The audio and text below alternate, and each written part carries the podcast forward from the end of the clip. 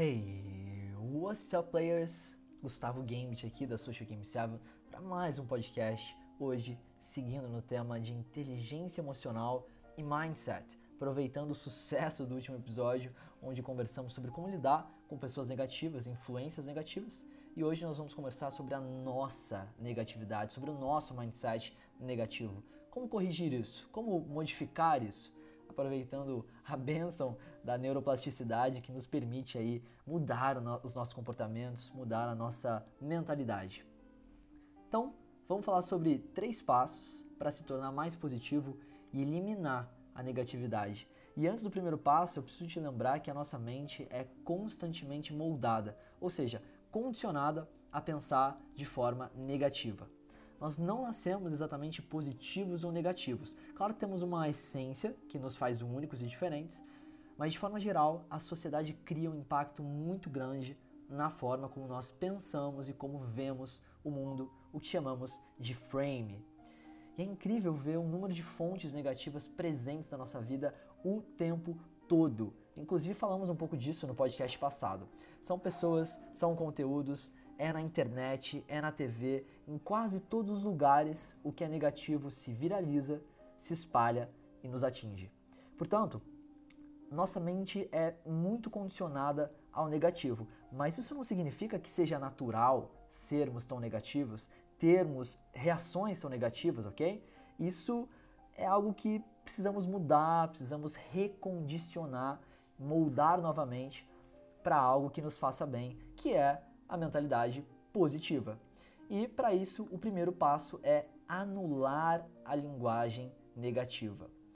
Interessante pontuar que eu decidi gravar esse podcast após ver alguns alunos meus discutindo de forma negativa em um dos meus grupos e usando uma linguagem negativa. Inclusive, isso me fez lembrar de mim mesmo, onde em um passado não tão distante eu cometia os mesmos erros e tinha essa mesma postura. Portanto, precisamos anular esse tipo de linguagem. Né? Por exemplo, tal coisa é difícil, tal coisa é muito difícil. Ou, ah, a crise tá foda, tá todo mundo quebrado. Né? Ou um outro exemplo aí comum para ficar bem claro, né? Esse país não vai para frente. Se fosse em qualquer outro lugar, seria diferente. Então, quando nós falamos assim, o que de positivo nós estamos gerando a nós mesmos em primeiro plano e aos outros em segundo plano. Qual é o intuito de fazer esse tipo de colocação, de se expressar assim? Em que, que isso nos beneficia? Em nada. Não tem sentido e não vale a pena. E perceba que muitas, muitas vezes isso já está no automático. Nós nem tivemos tempo de analisar se isso é ou não difícil, por exemplo, mas já saímos falando: nossa, isso é muito difícil, não tem como fazer. E isso é muito negativo e acaba por nos prejudicar prejudicar o fluxo de ideias e pensamentos sobre a vida e sobre as circunstâncias. Quase ninguém quer estar perto de alguém assim e com certeza ninguém de sucesso quer estar perto de alguém assim. Já reparou na linguagem negativa de certas pessoas que fazem questão de reclamar de tudo e de piorar tudo? É o famoso difícil mesmo. é aquele tipo de pessoa que chega às vezes para desabafar. É, Poxa, eu tô passando por uma situação difícil, meu chefe tá exigindo muito de mim. E já, difícil? Ah, capaz, difícil mesmo é o que eu tô passando aqui com esse chefe filho da mãe que só me explora, nunca me dá aumento, faz cinco anos que eu ganho a mesma coisa, nunca posso tirar férias e blá blá blá. Né? Tem gente que é assim, se comporta assim o tempo todo. Eu aposto que tu já deve estar tá lembrando de alguém aí, né? Que tu chega para falar, é, Poxa, acordei com uma dor chata nas costas hoje, acordei com uma dorzinha, não sei se foi do treino. Dor? dor? Você tá falando isso porque não sabe a puta dor de cabeça que eu acordei hoje. Eu não consigo nem abrir o olho e blá blá blá blá. É, e por aí vai. E tem aqueles que gostam de usar o mas o pior é que. Esse é o tipo de pessoa que quer te mostrar o lado pior de qualquer coisa. Te mostrar que sempre dá para ficar pior e tudo sempre tem um lado ruim. Por exemplo, eu tenho reparado muito, é, como eu viajo muito e pego muito Uber, eu entro no Uber com aquela vibe positiva de quem está viajando, aproveitando a cidade, está tudo excelente, a vida está ótima. E às vezes em um minuto de conversa, o cara já quer levar a conversa para como a cidade está violenta, como o trânsito está piorando, que fulano foi assassinado na Uber, que o ciclano sofreu um acidente no trânsito e morreu na hora. Cara, é muito prejudicial estar perto desse tipo de pessoa e infelizmente é extremamente prejudicial ser esse tipo de pessoa. Claro que não é de propósito. Claro que não é uma má índole, né? não é vontade de ser assim, mas é estar no automático, é não ter consciência de si mesmo, clareza sobre seus pensamentos. É importante fazer o possível para despertar, para despertar essas pessoas ou se despertar ao reconhecer esse tipo de padrão comportamental. Portanto, precisamos anular essa linguagem do isso é difícil, tá todo mundo ferrado, essas generalizações e até essa linguagem que piora e deixa mais negativa uma situação que já não é positiva. Né? O que me leva ao passo número 2, anular a linguagem vitimista. Essa é a irmã mais nova da linguagem negativa. Elas andam ali, ó, juntinhas. A diferença é que aí a pessoa se coloca no centro, no cerne da questão, como a grande vítima que está sendo mais atingida que todo mundo, o mais prejudicado de todos. E aí vem a linguagem. Eu não tenho sorte, isso sempre acontece comigo, eu não sirvo para tal coisa, e aquela famosa que me dói no peito de ouvir, né, que eu eliminei da minha vida, o famoso eu não consigo.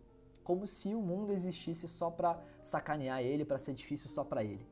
Então, com essa pessoa, ela, ela é sempre a mais prejudicada, a mais coitadinha de todos os coitados. E aí fica de novo a, a reflexão: existe algum benefício em exteriorizar isso para o mundo? Se pensar assim já é ruim, imagine externar isso para o mundo. Porque se tudo no mundo é energia, o que, que você atrai com isso? O que, que você atrai com esse tipo de atitude? Você atrai pessoas positivas, com soluções, ou pessoas negativas com mais problemas. Percebe? Tu atrai pessoas que vão te dizer: Não, não tá foda não, olha aqui, o caminho é esse, eu passei por isso também e cheguei lá, vamos junto? Ou você atrai as pessoas que vão falar: é, tá foda mesmo, eu também não consigo, comigo tá pior, o negócio é largar a mão mesmo, né? Faz sentido? E aí, já que falamos de duas coisas para se evitar, vamos pensar na solução. Já vamos dar um exemplo aqui agora, né? Vamos pensar no que fazer. Pensa o seguinte: para cada problema que te criarem, que te apresentarem, não pensa no problema, mas sim na solução. Eu consegui mudar o meu mindset dessa forma a ponto de hoje ver pessoas discutindo de forma negativa, usando essa linguagem negativa e já perceber isso rapidamente e até me incomodar com isso. Porque eu já começo a pensar na parte positiva, quais são as soluções? Quais são as possibilidades? E as pessoas não querem falar da solução, elas querem falar do problema, elas querem problematizar. Tanto que muitos, muitos desses problemas não foi o mundo que criou para elas, mas sim elas mesmas que criaram e se colocaram nessa situação. Percebe que é muito cômodo ficar problematizando, reclamando, chorando, mas é libertador mudar essa mentalidade. Perceba que o problema não está em falar do problema, né, no sentido de constatar um fato que esteja negativo, mas sim quanto tempo, quanta energia se investe nisso. Portanto, o passo número 3 é: para cada problema ou situação negativa, crie três soluções ou três respostas positivas. Usa a mesma capacidade criativa que você tem para criar um problema para criar várias soluções, para gerar ideias positivas, para externar palavras positivas, porque a qualidade de vida muda completamente com isso. Basta olhar para trás e lembrar de mim há uns anos, sem o desenvolvimento pessoal, por assim dizer, e lembrar do quão negativo eu era, o quanto eu gostava de problematizar. Eu lembro do, dos meus últimos empregos, onde eu fazia parte dessa massa angustiada com a vida, reclamando do emprego, da segunda-feira, do chefe que me pagava atrasado, né, disso e daquilo. Eu lembro de situações onde nós saíamos para almoçar, eu e os outros gerentes, para ficar reclamando do diretor, para reclamar dos nossos funcionários, para reclamar do atraso no pagamento, da crise. E aí você nem percebe que passou uma hora de almoço só envolvido naquela névoa escura de energia negativa, de pessoas negativas que gostam de falar mal dos outros, de fazer críticas, e que isso gera uma qualidade de vida péssima. Né? Isso traz problemas de todas as ordens para nós, cria inflamações em nós mesmos, nosso corpo físico, nosso corpo energético. Né? E ao mudar esses três pilares, a tua vida muda completamente. Quando eu finalmente usei tudo que acontecia de ruim comigo, inclusive profissionalmente, para tomar uma decisão, para sair daquele emprego, daquela carreira, buscando o desenvolvimento pessoal, iniciando o meu próprio negócio, a minha vida mudou demais. E aí, né, ao ressignificar isso, logicamente mudaram as amizades, mudou a alimentação, mudaram as práticas, mudaram os resultados. Se eu tinha medo de largar aquele emprego que mesmo com atraso ainda me pagava alguma coisa, ainda sustentava, né? Tudo mudou e de repente eu passei a faturar o dobro, o triplo, cinco, dez vezes mais ao perceber que eu fazia o meu resultado, assumindo a responsabilidade disso e anulando a parte negativa e colocando a cabeça no positivo, ok? Então é isso, pessoal. Eu quero encerrar esse podcast de hoje recomendando um livro excelente que contribui muito para esse tema, que me agregou muito na vida, que é o livro O Jeito Harvard de Ser Feliz, né, do Sean Eckhart. O título original é The Happiness Advantage.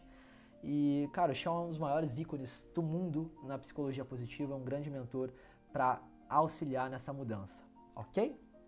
Então, se você gostou, me fale o que você achou aqui nos comentários ou lá no meu Instagram, GustavoGambit, tá legal? Um grande abraço para você, até o próximo podcast. Game on!